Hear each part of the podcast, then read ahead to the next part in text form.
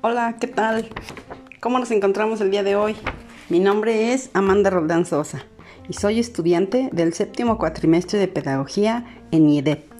Y hoy vengo a platicarte de mi sueño como pedagoga y los métodos que utiliza al trabajar con mis alumnos. ¿Y sabes qué? Yo me quedo con la pedagogía de Montessori. Ah, pero desde luego también es muy interesante la de Waldorf, porque mira, en el método Montessori el niño es el centro del universo educativo. Los maestros no dan clases como tal, sino que son guías para acompañar al alumno en su propia carrera educativa. Los guías preparan propuestas educativas y las colocan ordenadamente en bandejas o en cestas dentro de un aula. Cada niño es libre de tomar la bandeja que quiera, llevársela a un rincón donde él desee y se sienta cómodo. Una propuesta para los niños de 1 a 3 años puede ser por ejemplo, poner y sacar canicas de una botella. él aprenderá así a contar y desarrollará su motricidad fina. En otra bandeja estarán fichas de nombres de transportes para unir con sus respectivas figuras. Las aulas Montessori son la típica imagen liminalista, limpia y ordenada. Montessori es un método orientado a dar respuestas más científicas o matemáticas, puesto que todas las presentaciones que se realizan son basadas en hechos de la realidad y la naturaleza. Eh, en el aula Montessori no encontramos libros de fantasías, sino libros sobre conocimientos, así como aves, bosques, animales, etc. La pedagogía de Montessori se divide en tres etapas. Por ejemplo, Van juntos los de 3 a 6 años y los de 6 a 9 años y los de 9 a 12 años. Eh, es una pedagogía que busca que el alumno esté motivado para desarrollar conocimientos en el que él tenga interés y que vaya desarrollando espíritu crítico para hacer preguntas y buscar soluciones, respuestas tangibles y probadas. Aparentemente, los alumnos Montessori suelen trabajar bien como líderes, ya que han desarrollado mucha autonomía y capacidad crítica. Desde muy pequeños, o sea, desde la etapa preescolar, se les enseña a ser autónomos.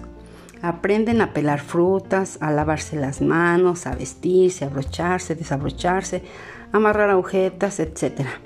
Los alumnos no andan corriendo en las aulas, sino más bien están sentados en el suelo cómodamente con algún cojín, concentrados haciendo una de las propuestas educativas que se les proponen.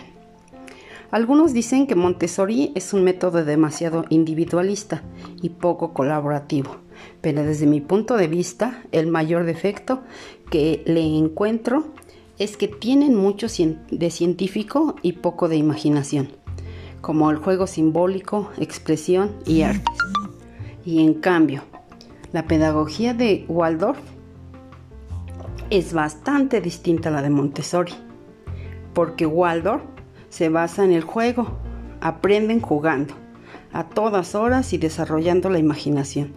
El juego es libre y simbólico, es el centro de la educación del niño, sobre todo hasta los 7 años. En Waldorf encontramos escuelas llenas de colores, huertos en los que los alumnos cuidan y protegen la naturaleza y también tienen contacto con ambientes muy parecidos a los que tenemos en casa, así como la cocina, una sala, un huerto, un jardín. En el juego Waldorf, por ejemplo, el arco iris que se ha puesto tan de moda o los mini mundos, estas figuritas para construir historias. Los alumnos Waldorf trabajan más la empatía, la creatividad o la vitalidad, a diferencia de Montessori. No aprenden a leer y a escribir o a sumar hasta los 7 años. Hasta entonces se dedican sobre todo a las bellas artes, el movimiento y la música. Además, se trabaja de forma en grupal, puesto que los proyectos que se trabajan son elegidos libremente y su función es de interés en, en un grupo. Pese a esta integración en grupos, cada alumno aprende los conocimientos cuando esté preparado para ello. La maestra se encarga de observar a todos los alumnos y ver las cualidades de cada uno de ellos para ir enseñándole lo que necesite en el momento oportuno. En la pedagogía de Wardo están prohibidas todas las pantallas, ordenadores, televisores y se recomienda que en casa tampoco sean usados. Bueno, pues para resumir, si Montessori es más científica, Waldorf es más creativo, poniendo, por ejemplo, a la pregunta, ¿qué es la lluvia? Quizás en Montessori creería algo como similar a hacer nubes y hacer que llueva, mientras que Waldorf empezará explicando un cuento o dibujándolo. Pero para mí los dos métodos de enseñanza los utilizaría como futura pedagoga. Es por eso que para transformar la educación necesitamos un gran compromiso. Claro, desde luego, innovar. La innovación educativa no es pasar de un pizarrón a una tablet. No tenemos que cambiar todo el sistema para darles a nuestros alumnos una experiencia diferente, pero sí debemos pensar en el cambio del paradigma en el aula y pasar de una aula centrada en el docente a una aula centrada en el alumno. Es muy importante reenfocar el aprendizaje para ir a la escuela,